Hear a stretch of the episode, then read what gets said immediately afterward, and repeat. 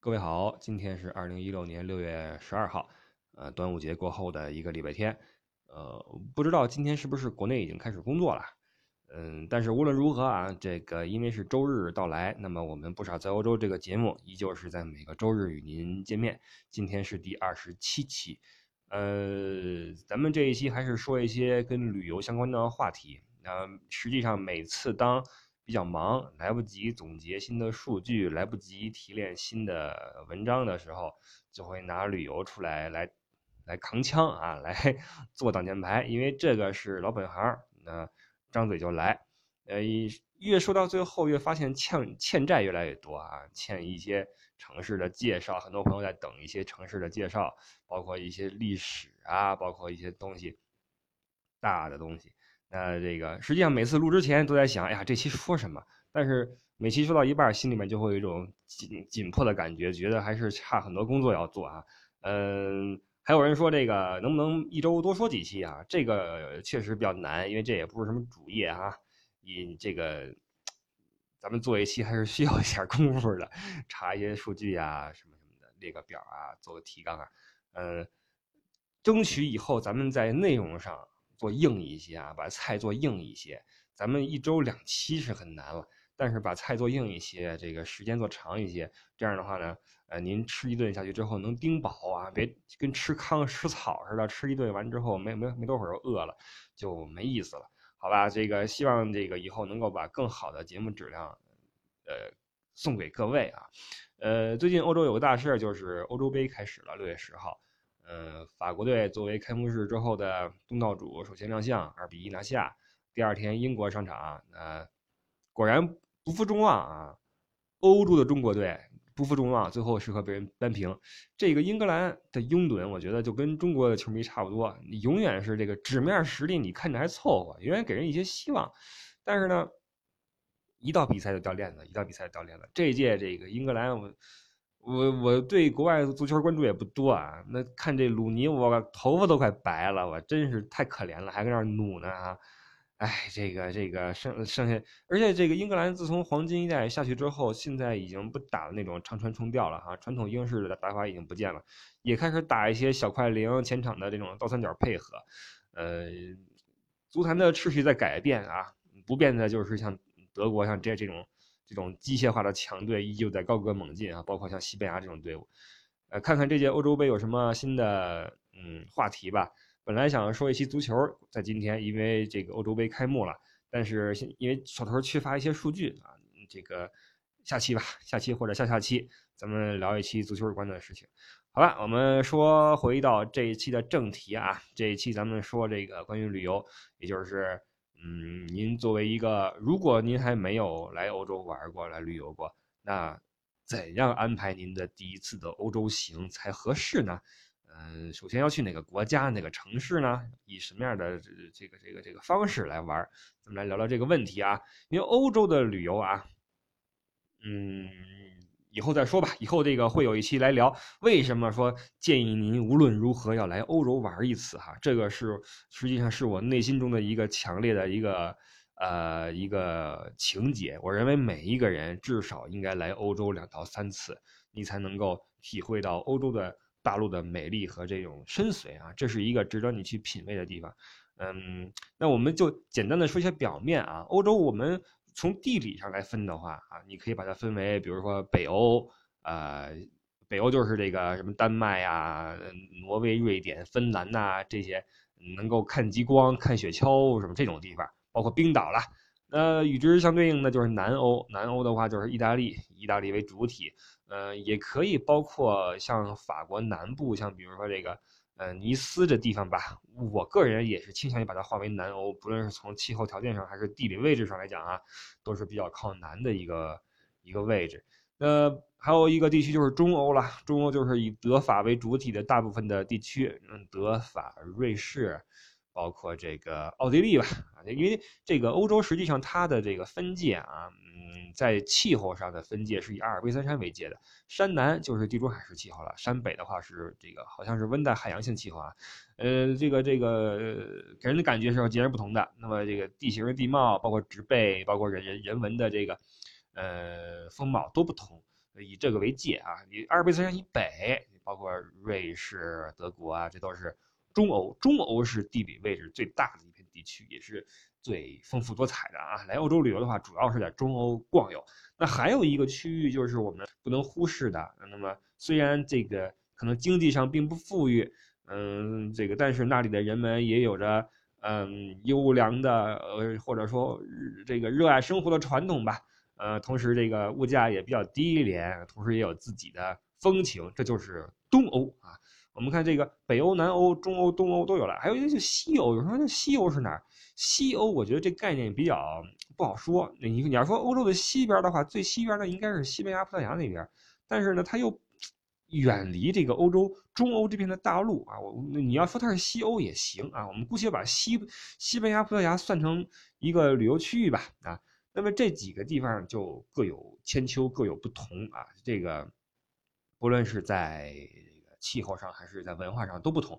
你比如北欧，嗯，你这都不用不用不用说，不用我描述，你闭上眼睛一一说北欧，就是那个呃巨冷无比啊，天阴阴的，地上全是雪啊。呃，有情调的可能会想到什么狗拉雪橇之类的哈，浪漫主义的还能想到什么极光啊什么的哈。但是这个比较怕冷的人就觉得去北欧就不就受罪去了嘛，是吧？吃也没什么好吃的，而且北欧人这又比较沉闷，他是寒带的人嘛，他肯定没有像热带那么外向，那么那什么，对吧？所以去北欧去玩的话呢，就是你看看风景啊，然后你静一静啊，静一静，这种感觉。南欧就正相反了，南欧的话热辣，然后这个这个这个这个自由奔放，对吧？你如果是一个乐天派，你想享受生活的话。你不妨去南欧去转一转，像什么意大利这种地方哈，体验一下当地人的热情啊。晚上叫杯鸡尾酒，在酒吧里坐一坐，然后跟人聊聊聊天这也不失为一种呃享受。东欧这个是我个人极力推荐的一一片区域啊。呃，实际上东欧还是有一些历史的沉淀的。嗯，当然了，欧洲整个大陆都是有历史的地方啊，它不像什么美国啊什么这那就不提了啊，跟欧洲是比不了的。那跟这个与这个西欧不同的是，东欧呢，它地处在这个欧洲和亚洲的一个文化交交界处，这样的话，它就会自古以来就是一个不论是战争也好，还是文化冲突也好，还是各种民族融合也好，它是一个前沿阵地，又包括了近代发生的一些，比如说。呃，共产主义的一些痕迹在这里有有残残留，那么这就造就了东欧自己独特的风貌。去过这个，比如说布拉格的朋友一定会觉得，哎，这个城市非常有情调啊！不论是嗯，这个山上的这个这个教堂也好，还是这个呃，这个这个广场上面的那种氛围也好，尤其是到了晚上，你在这种中欧的这种城市里面，不论你在德国的，比如说慕尼黑也好啊，什么老城哈。你没有一个城市的夜晚能像布拉格那样迷人，你知道吗？当灯光亮起来的时候，当这个呃教堂的这个有背影映在灯笼罩在灯光下的时候，哇，那种感觉是太美了啊！布拉格真的是一个好玩的地方。包括再往东，你去什么匈牙利，你去什么斯洛伐克，嗯，你去探访一下以前这个共产主义走过的痕迹，然后这个体会一下这个人类走过的大历史。是很有很好玩的一一个一个一个一个体验，尤其是东边的人啊，他也是很热爱生活的。虽然他这个生活水平可能略比这个西欧是逊色一点，但是同样也热爱生活。体现在食物上，就是这个美食多一些啊。呃，你比如说匈牙利的那个肉汤啊，什么古拉什，哇，那是太好太好吃了啊。去东边玩的话，呃，风情以及这种美食是呃不容错过的啊。南欧，刚才说过南欧没有啊？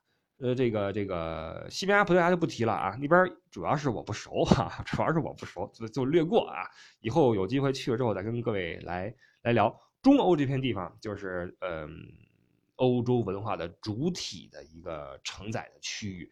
从这个中世纪开始吧，因为在中世纪开始以前还是这个罗马文化唱主角啊。罗马文化我们先不提，嗯，哎，我个人对罗马文化实际上。还是充满敬意的，只不过没有什么兴趣去了解，因为这个不知道为什么啊，一想起罗马的文化，就是一个士兵，然后戴一盔，盔上面几根毛，然后穿一身那个皮甲，然后穿一个那种皮凉鞋，拿个短剑，拿个盾在那块，咣叽咣叽的。罗马的这种文化就是强权，然后这个呃放纵，嗯嗯嗯嗯，然后烈日炎炎，不知道为什么啊，一想起意大利，想起罗马，就总觉得后背发烫，就是热啊那种感觉。所以对罗马，包括当时他们的人名也不好记啊，也不好记。这个就对罗马的历史呢略知一二，但是呢一直就没有走太深。反而是当这个中世纪开始之后，欧洲开始在我的眼里面啊，开始变得更加迷人。呃，中世纪我们知道是一个非常黑暗的一个时代了哈，呃，没什么科技进步，也没没什么文化的发展，更多的是一些呃民族在融合，在迁徙，呃，然后各种的惨剧在发生。但实际上，中世纪是孕育了之后整个的欧洲文明的一个基调的一个时期。正是因为中世纪的混沌那种嗯压抑，才构成了。呃，结束中世纪的文艺复兴，文艺复兴是影响人类整个整个人类历史的一个大的历史事件。它这个这个文艺复兴所绽放出的人性之花是如此的美啊，让我一直让我到现在都认为佛罗伦萨是这个我们我们这个呃欧洲吧，先不说全人类了，欧洲的最美的城市之一啊。我对意大利是如此的有偏见，但是对佛罗伦萨是如此的热爱啊，就是因就是因为这个文艺复兴这个这个这个事件。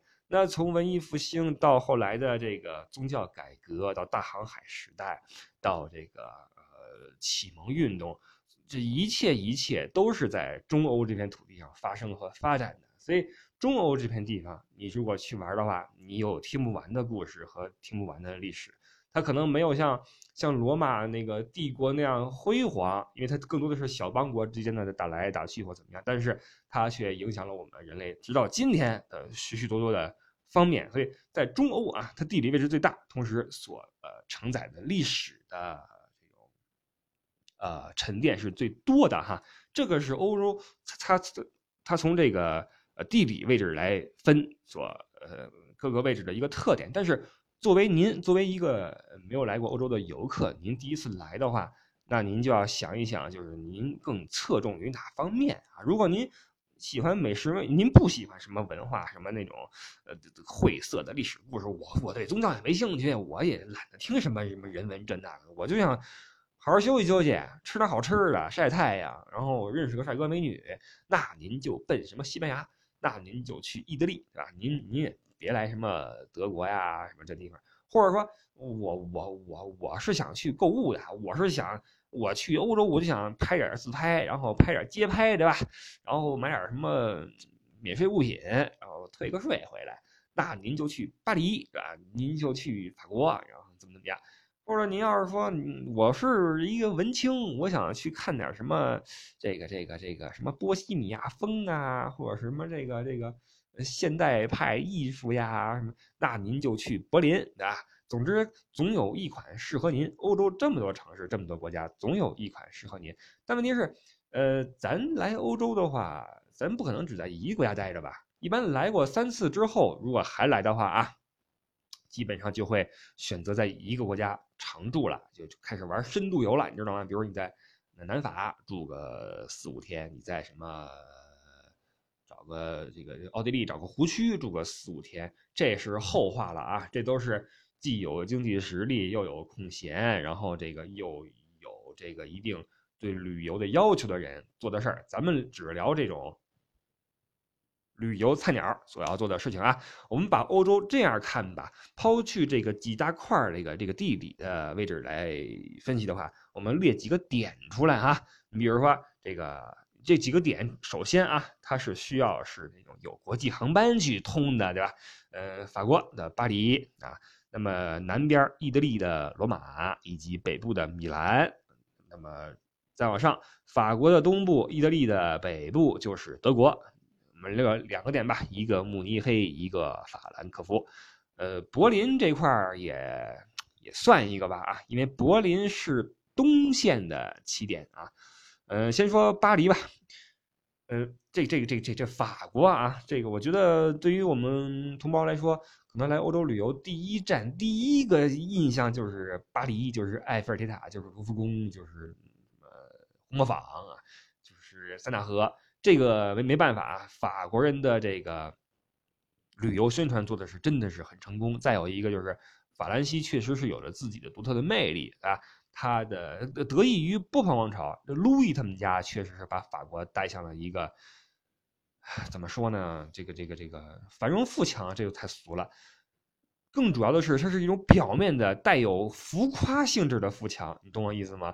都是富强，法国人是富在了面上，你知道吧？或者说，它不仅是这个这个这个有有有有理儿，它还有面儿。你比如说像德国，德国就是有理儿没面儿，你知道吧？这他他这面子上，就是说这外表实在是太次了。法国不是，法国是又强，外表又漂亮，这就是太吸引人了。所以这个很多很多的，或者说绝大多数的朋友，一说来欧洲旅游。怎么着得去趟巴黎吧？没去巴黎，这叫叫去欧洲嘛？会有这么一种想法，对吧？所以巴黎这个点是首当其冲的一个我们来欧洲的第一站，或者说或者说起始站，或者说终点站吧。呃，巴黎是最热的一个点。那么罗马，在我看来可能是其次吧。对于游客来说啊，因为这个这个。德国呢，因为是法兰克福和慕尼黑这两个地方都是很热门啊，那个都是这种大的中转站，所以它可能被分流了一部分。就像意大利呢，包括法国，就法国就巴黎啊，别处没有什么这种大型的这种城市。意大利也是，意大利除了罗马之外，其他的城市都没有那么大的规模，所以这两个地方啊，都是这个游客最喜欢去的第一个一个一个去的一个点。那这样的话。两任何两点都能连成一个直线，对吧？我们说我们在欧洲旅游，我们基本上不会说 A 点进 A 点出啊，那画一个圈儿，这个就不容易。我们基本上是 A 点进 B 点出，呃，这个这个这个就节省时间，然后这个。更有效率一些，所以巴黎、罗马、罗马、巴黎，这是旅游界或者说欧洲旅游界最热的一条线啊！现在有无数，每天都有无数的游客从巴黎降落，罗马这个起飞，或者反反过来，呃，罗马入境，巴黎离境。罗马、巴黎、巴黎、罗马，这是一条经典的到爆的到烂的一条旅游路线。但尽管如此，无数的人趋之若鹜，为什么呢？它有。它有着这种法兰西的最浪漫的巴黎啊，欧罗巴的标志性的一个城市。从巴黎往下，您能路过这个这个这个这个呃勃艮第九区，停不停留就单单说了啊，一般会停一脚，但是可能可能玩不太细。然后再往南都过这个南法，然后之后呢什么什么那个薰衣草那块儿哈，之后这个扎进瑞士，瑞士的话。瑞士很有意思啊，瑞士这个国家在旅游业经常被勺上。你去德国、去法国、去意大利，经常把瑞士勺进去，因为它这个挨得比较近啊，而且它它景色是独一无二的，在阿尔卑斯山里面。所以这个你从法国往南的话，就会进入瑞士啊。呃，到瑞士之后，难免要去一下这个雪山吧。雪山出来之后，您就进入了意大利，对吧？然后从米兰进去，然后可能向东去一下威尼斯，或者说不去的话，直接往南佛罗伦萨，再往南罗马，这么一条线基本上是十天十二天的样子吧。这是一条巨经典无比的旅游路线啊，它太丰富了，又包含了这种巴黎，又包含了酒庄，又包含了雪山，又有这个。呃，米兰的时尚，又有罗马的古朴，又有呃佛罗伦萨的人文，什么都有了啊！所以这条线特别特别热。那嗯，同同理啊，我们再把其他的这种两个点连起来，也能连成一些旅游路线。当然了，你别太近啊，你比如法兰克福到慕尼黑四百公里，你连连一条线干嘛？一天就开过去了啊！别捣乱啊！你东边这个柏林也是一个大点啊。我们刚才说了，柏林是东线的一个起点，你。往东，或者说先往南一点吧，去趟德累斯顿，然后往东边就进入了这个波兰也好，或者捷克也好啊，然后匈牙利呀，这么走一圈，然后从维也纳再出去或怎么样啊？维也纳也是一个点。这样的话，米兰、维也纳、巴黎、罗马、法兰克福、慕尼黑都是一些你可以在作为旅游坐标的一些城市啊。你一定要选择这种。就是说有国航直飞的，或者有有汉莎直飞的等等的航班。当然了，您为了经济出行，也可以选择这个什么阿联酋航空啊、土耳其航空啊等等啊，甚至这个呃这个这个非常考验您的勇气的这个俄罗斯航空啊。当然了，俄航也没有那么恐怖啊！大家一说俄罗斯航空，好像就是一帮开战战斗机的，给你这开一个破飞机，也不是。俄航的飞机实际上又大，然后这个飞机餐又好吃，量量又足啊。只不过偶尔晚个点，然后丢个行李什么的。但是丢行李这事儿也是多少年出一次啊，也没那么过分。总之，这个俄罗斯航空还是可以做的哈，关键是它便宜啊，对吧？基本上往返于中国和欧洲的这些航班里面，俄罗斯航空是最便宜的，其次是阿联酋航空和土耳其航空。当然这都是转机啊，你在那个呃什么迪拜啊，什么呃土耳其那是哪儿？安卡拉吧还是哪儿啊？还是伊斯坦布尔啊？反正要转个机，然后再继续往欧洲飞，当然就累一点了哈，尤其是阿联酋航空，先飞一个六小六小时吧，还是八小时啊？然后歇四小时，然后再飞个六小时，哇！到那儿之后屁股都快裂了，屁股快成四瓣了，你知道吗？受不了。呃，你要选择一些舒适的哈，这个国航直飞的，国航直飞，比如说北京吧，直飞这个法兰克福，直飞慕尼黑，包括现在连成都啊，成都都直飞法兰克福了，汉莎有南京到这个法兰克福的，呃，总之交通还是很方便的。你选择一些这种城市出来的话，你就可以这个计划你的行程了哈。呃，慕尼黑，呃，这个这个对不起啊，柏林，柏林的话，东线的起点说了这个。东欧、东欧、北欧的话，基本上是要去从汉堡开始，或者说您直接飞去这个北欧这三国也行。但是从汉堡开始的话呢，您可以这个坐个船到北欧，然后选择租个车自驾也好，或或者怎么也好都行。总之呢，这个呃，根据您自己的喜好选择一些这种点出来，然后连成路线。当然了，很多时候这路线都不用你自己来选啊，旅行社都帮你给给搞定了啊。当然，如果您选择自由行的话，您可以自己来这么来参照着做自己的这个路线的呃安排，主要是考虑一下。我建议您就是呃要丰富一些啊。你像像巴黎罗马罗马巴黎这个就太 不能说它俗吧，它的存在和火爆是有道理的啊。它确实是很丰富，比任何一条其他的线路都丰富啊。那那您自己做线路的时候呢，就要考虑到你自己的兴趣爱好，包括建议你丰富一点哈，一般最好是两到三个国家。当然你多了也行，但你多到四五个的时候就会感到痛苦了啊，你就开始累了，然后你会发现这个玩不深就就没意思了啊。基本上两三个足以啊，三个我觉得挺合适的。欧洲都不大，小国踩脚就就出去，踩脚就就出去啊。那我们现在要聊的是什么呢？就下一步要说一下我们以什么方式来欧洲来玩啊？那么最简单的、最省心的就是。呃，大巴游啊，我们在旅行社报一个旅行团，我们业内叫叫散拼团啊，就是很形象，把一东东一块西一块的一帮人拼到一起去大散拼啊，拼成一拼盘，然后乌泱拉出来。这种旅行方式是最省力的一种方式哈，你都什么都不用想了，旅行社现在这个真的跟孙子似的。你你打个电话过去，你就是爷，把护照给他一扔啊，拍他脸上，他就给你去办签证，然后这还给你什么转换插头，还给你什么行程短信提示吧，温馨提示吧，哇，这服务业做到家了。说实话啊，也把咱们这消费者宠得够呛。出来之后什么都不知道，还怨旅行社没弄好。我曾经我曾经遇到一个，就不说是哪儿的了啊，嗯，以免引起地域攻击。来这边之后下飞机先骂娘。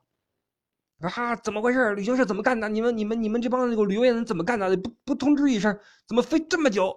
我说什么什么情况？他说我从我从那个上海，注意啊，从上海飞不一定上海人啊。我从上海飞到了法兰克福，飞了九个小时，飞了十个小时。我说那不然的话，你你以为是多少多少小时啊？他说你看你一共有你给我这机票上写了哈，起飞时间是晚上零点二十呃零点四十分。到达时间是早上起来的五点二十分，你这么一看的话，是不是四个多小时吗？我当时我就不行了，你知道吗？因为这写都是当地时间呀，大爷大哥，零点零点四十分是北京时间出发，早上五点二十分法兰克福降落，算上时差的话，可不就是八九小时、九十小时吗？这哥们不干了，你不早说啊！我以为是四个小时，我操，大哥你你你从你们家飞到北京啊，飞多久呀？啊，行不行啊？你。你坐没坐过飞机啊？你飞德国，你飞四小时，你你当是火箭呢？哎，不管下飞机就骂娘，你知道吗？就是被宠的啊！现在这个哪哪门生意都不好做，现在旅行社这是真的。当然，我也不是旅行社的人啊，我也不是给他们说话，只不过我觉得这个服务做到做到这份上，真的是挺可以的啊！护照往他们脸上一甩，然后就给你去办签证啊，然后发什么行程啊等等。最最省心，又省心又省力，但是当然也有缺点了。缺点就是不够自由，不够个性，对吧？你背着包往机场一待，然后你就你第一反应就是你看看同团都是什么人，对吧？有几个同龄适龄的还好，再来几个适龄的异性那更好。适龄的异性，但是还没有个那个伴侣，那最好，对吧？但是这种事儿基本上只在想象中出现啊！我告诉您，这个没这么美的事儿，基本上都是这个你怕什么来什么啊，什么来这个一飞机大妈呀，老大爷呀，就就就这个，或者一群的这个啊，不说了啊，就就这玩意儿，你你你你就，那你跟着这么一群人玩的话，你就恨不得赶紧就自己坐在一边，就谁别理我啊，就这这么这么个情况，你你就跟着一个举着旗儿的一个导游。开始了欧洲之旅啊！这之后的十几天，那你想吧，你作为一个，我相信可能听咱们这节目的都是这个年轻人居多啊。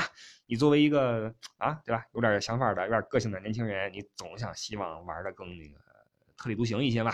你会自己去做一些功课，你会去提前看一看第二天的这个城市的历史啊，有什么冷门景点啊？因为这个咱们都喜欢去一些别人没去过的地方，你你要是说这个去巴黎都去铁塔，哎，那我去铁塔后边的某个，比如说荣军院，我转一圈怎么样？没人去过，对吧？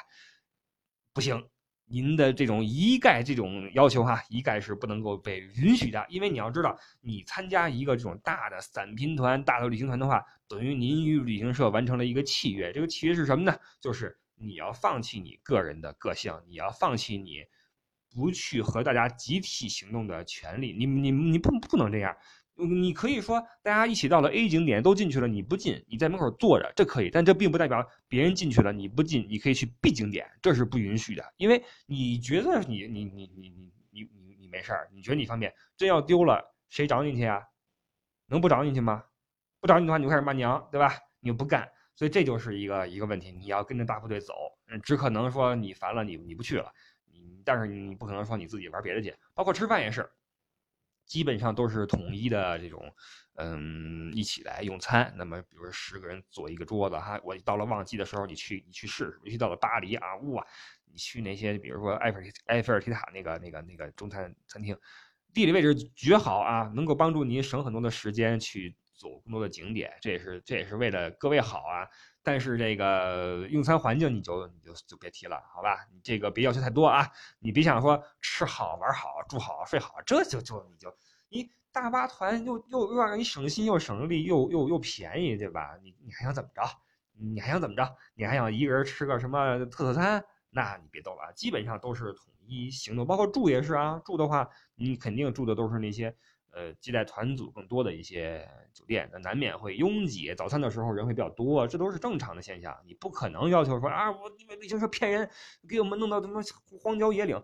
不是您，我倒想让您住这什么什么市中心的。您看看，您这一团四十个人，这欧洲这么小的城市，哪个酒店能接出这么个团出来？可你空空二十个房间出来，这这不容易吧？这不容易。所以这个团组的这种酒店，基本上都是在城外不远的地方。一个新盖起来的一个，嗯，这种这种这种快捷酒店啊，给你给你去住，你要知足啊，这就不错了，起码它干净，起码它没有说什么乱七八糟的东西，就就就就 OK 了。这个是大团啊，你你吃就吃的一般，当然了，期间会给你组呃组织几次特色餐，你积极踊跃的参与就好了，嗯，让你尝一尝蜗牛啊，尝一尝猪肘子呀，尝一尝这个海鲜面呀。等等，不会亏待你的啊！当然了，这这这是付费的啊！你要想吃好，就自己付费。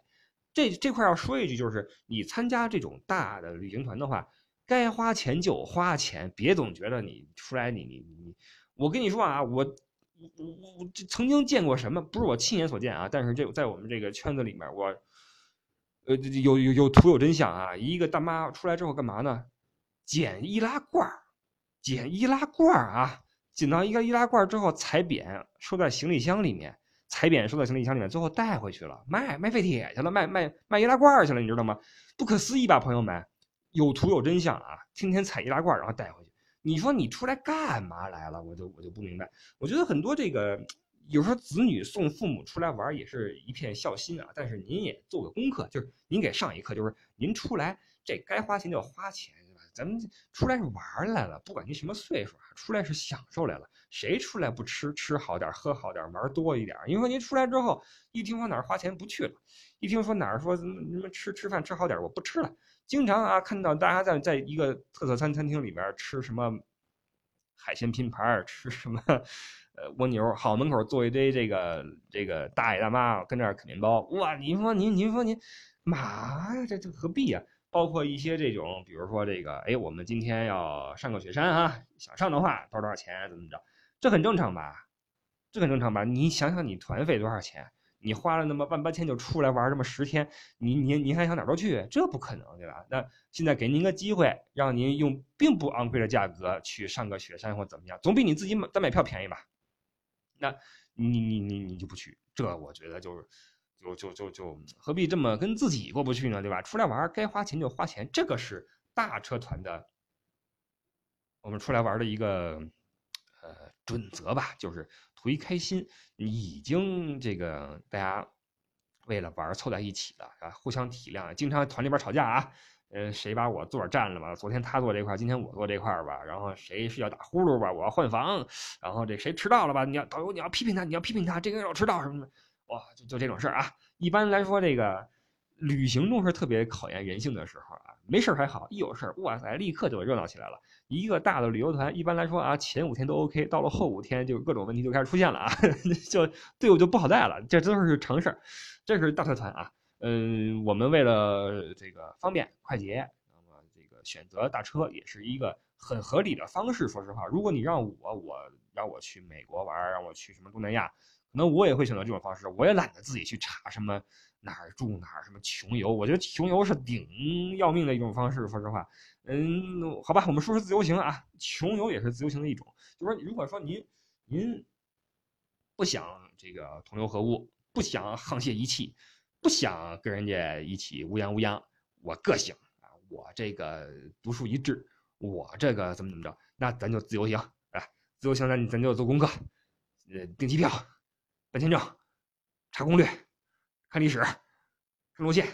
反正你就是这这这这乱七八糟什么都得来，你要看什么住哪儿合适啊，网上看无数的攻略，而且这个这个我国现在这网上这个这个旅游攻略啊，都不叫攻略，都叫什么呢？叫日记啊，只能叫日记。就是一帮人出去玩之后，带有明显的嘚瑟心理，给你写了一篇长长的，然后这个有用的内容占百分之二十三十左右的一篇游记出来，都是一些废话哈，写两句还打个括号，然后。还写个心理活动什么的，当时宝宝吓呆了，当时宝宝好紧张啊什么？谁看你这个呀，朋友，行不行？一堆这种破照片啊，没几句有用的，然后你就你就得看无数篇游记，然后写的经常还不不一样，一而且这东西对你这个这个造成误导，你知道吗？一个人说这好吃，一个人说那好吃，都是自己的这种呃意愿。经常来人之后，啊，拿一个游记给我说，哎，那那个那个那个，你你看，他们说这块儿这个吃东西好，说这块儿买东西好。说这是什么地方？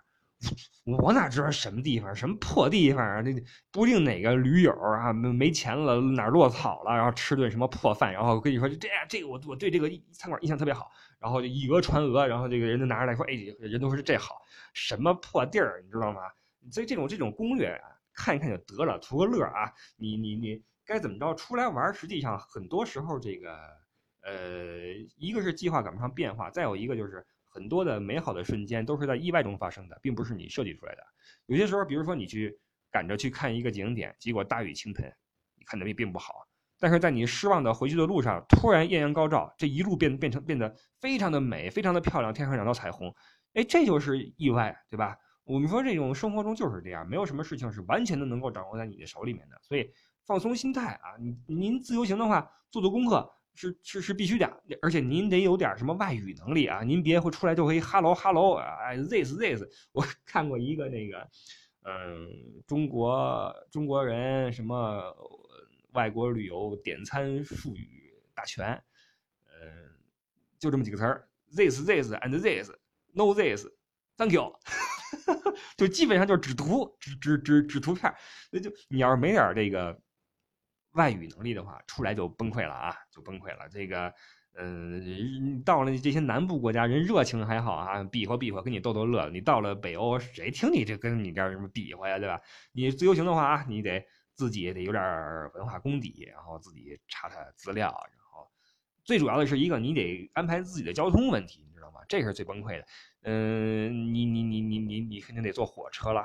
你如果说是穿行几个国家的话，你主要坐火车。某每个国家的火车的铁路系统都不一样，那转车的时间表，那买票在哪儿买，怎么买优惠，怎么着突然火车改个站台，哇，这这是最要命的哈。比如今天您是从法国到到德国，然后那个中间要倒两次车，结果突然这个某段的火车不开了，然后那个换个站台，人法语一说你也听不懂，德语一说你也听不懂，结果撂那块儿了，你怎么办吧？这个是自由行的一个风险啊，所以自由行虽然独树一帜，虽然能够满足您自己的所有的呃个性化的需求，但是你自己要承担风险。一个是语言不通，再有一个这个旅途意外都要去考虑，而且花销也不菲，我觉得，火车票可贵了，你你一天光路费就好几十块钱，然后你住宿又又花钱，而且住的话，你自由行的话，你你你只能住在离火车站比较近的地方，那这种地方的酒店都不好。都是那种比较乱的啊，在欧洲这个，当然全世界也是如此，火车站是最乱的地方，住在那地方也不是很很舒服啊。最可怕的就是巴黎北站那块儿，哇，满街的那个满街的非洲兄弟，哇塞，太太吓人了啊！我去都觉得害怕，说实话，这个想起来就比较比较那什么。这个是自由行，那自由行当然也分穷游和富游两种了。你要是有钱自由行那行哈，你你不行我打车。你不行的话，我怎么着怎么着？我想吃什么吃什么，我不怕我我我不差钱行，您要是驴友，驴驴友的话，我估计也来不了欧洲，不是不不不没那意思啊，我的意思是驴友的话，走走什么什么西藏啊，走走什么四川云南就行了，这大不了爬野野野野长城得了啊。来欧洲的话，您要是驴驴一个的话，就不好驴啊。捋不回去，我觉得，好，这个是自由行，跟那个大的旅行团又不一样了啊。那么最舒服的一种方式是什么呢？就是这种小车出行，您可以找一个，呃，这个所谓的私间岛这种形式哈。你在欧洲，这欧洲很多国家都有，呃呃，像那种意大利呀、什么法国、德国，包括呃呃这个这个捷克、奥地利，全都有当地的这种旅游业从业者自己开一辆这个九座车、商务车。那这样的话就可以带您按照您的意愿，就是指哪儿打哪儿啊。谈好价钱之后，他就给您按照咱们的既定路线谈好的契约去去去去去去履行这个合同。当然了，您也可以跟他商量，说我今天咱们能不能去那个地方或者去那个地方。你注意啊，你大坐大巴车的时候，就算你全团统一意见，今天我们不去卢浮宫了，我们要去埃菲尔铁塔，对不起，大巴车司机不会干的，这绝对不会同意的。合同就是合同，欧洲人就是这么讨厌，你知道吗？他不会说，哪怕他这个更省事儿，不，你要想去的话，对不起，花钱，就这么现实，你知道吗？就这么旅游业就什么都是钱啊，出门就是钱，这东西没办法，你谈好了合同，然后改的话就是钱。但是小车的话，你跟司机混好了的话，那就好商量了，对吧？你一一般来说，小车最后那导游跟这个客人都是哥们儿，都是因为一块吃一块住的，一块聊天，处个十天，他下来怎么着也熟了，对吧？嗯，他像一股知什么的，有时候还聊聊聊聊个街坊邻居出来，对吧？以前都是什么什么一个院的这个呢，常事儿都是常事儿。所以这种私间岛的小的商务车的形式，包括一些二十座的小车，这是最舒适的一种，嗯，兼顾了大车的省心省力，又有了自由行的这种呃自由个性的这么一种旅行方式。但是啊，它的这个开销是最贵的，因为这个欧洲这边人力是最贵的嘛，对吧？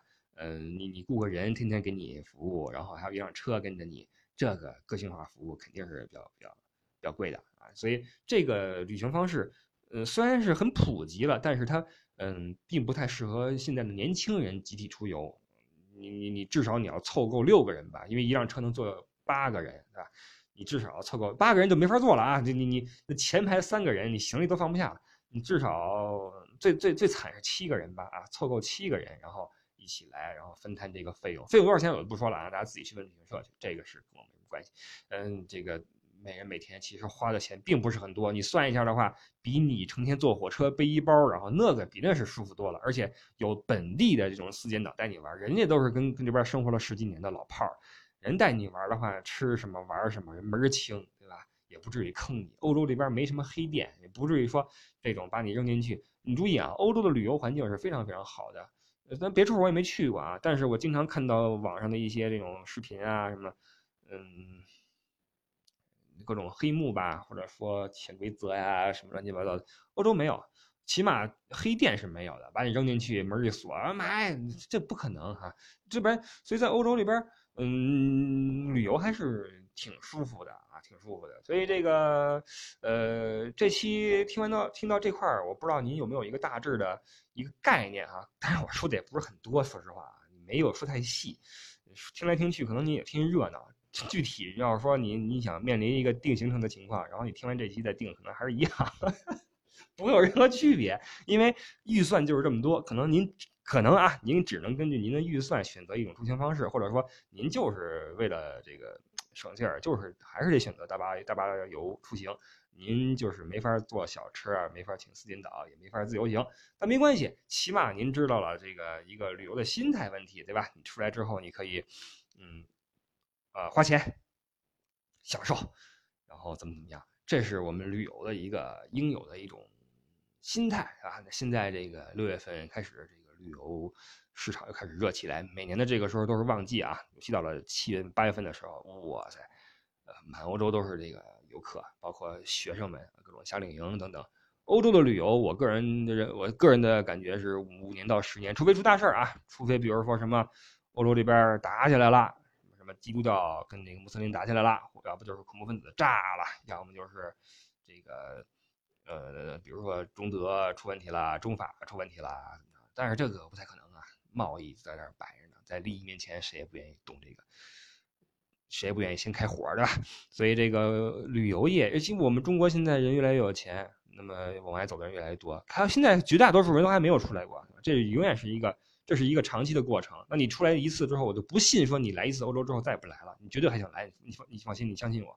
等找一期，我一定要说一期，为什么你一定要来一次欧洲啊？这是我内心的一个情节，我一定要好好说一期这个。我对欧洲还是很有感情的，好吧？嗯，这一期就差不多到这儿啊。说实话，这期比较糊弄啊，没有任何的什么数据，没有任何的提炼的东西，就是因为比较忙，然后 看完一场球，趁睡觉前把这期说完，然后一会儿拿电脑做一个上传，然后明天，当然了，实际上这个我每次说时间的时候，说日期的时候都是说的都是后一天啊，因为我录的时候都是周六周六来录。然后放上去的时候是周日了，所以我都是说的是周日的日期。实际上现在我这边是还不是周日，现在是周六的晚上。当然了，各位已经到了周日了啊，周日的凌晨了。这个一会儿我把它放上去，咱们这个礼拜各位的呃，在不少不少在欧洲这个节目，哎有有有有有有的听了哈。好吧，这期状态不错啊，中间没有任何的呃明显的卡顿，这也就意味着之后我不用去做剪辑了啊，因为每期说完之后。最变态的要剪到二十多份儿，然后去拼，中间可能因为这个说秃噜了、结巴了，或者说衔接没有衔接好，讲一个事儿哈，包括给人讲课，实际上内容还 OK，讲一块内容并不难，但是你如何从一块过渡到另一块，这是一个关键的地方。我们看电视里边的脱口秀，经常在主题和主题之间，不是在这个内容和内容之间哈，他会嘣儿切一下，嘣儿切一下，这是因为它中间在做转折的转。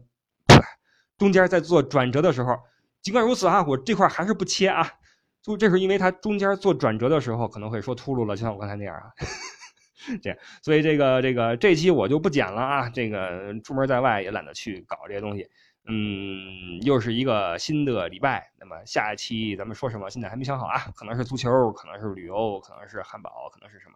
我们到了。下个周五、周六再从长计议吧。这玩意儿就像写寒假寒假作业、暑假作业一样，不到要开学的时候，永远不想不会不会去去补啊。人就是这么懒，好吧。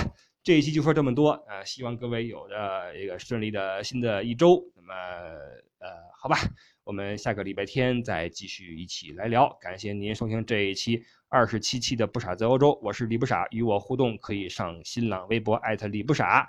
呃，OK，感谢您的收听，我们下个周日再见。拜拜。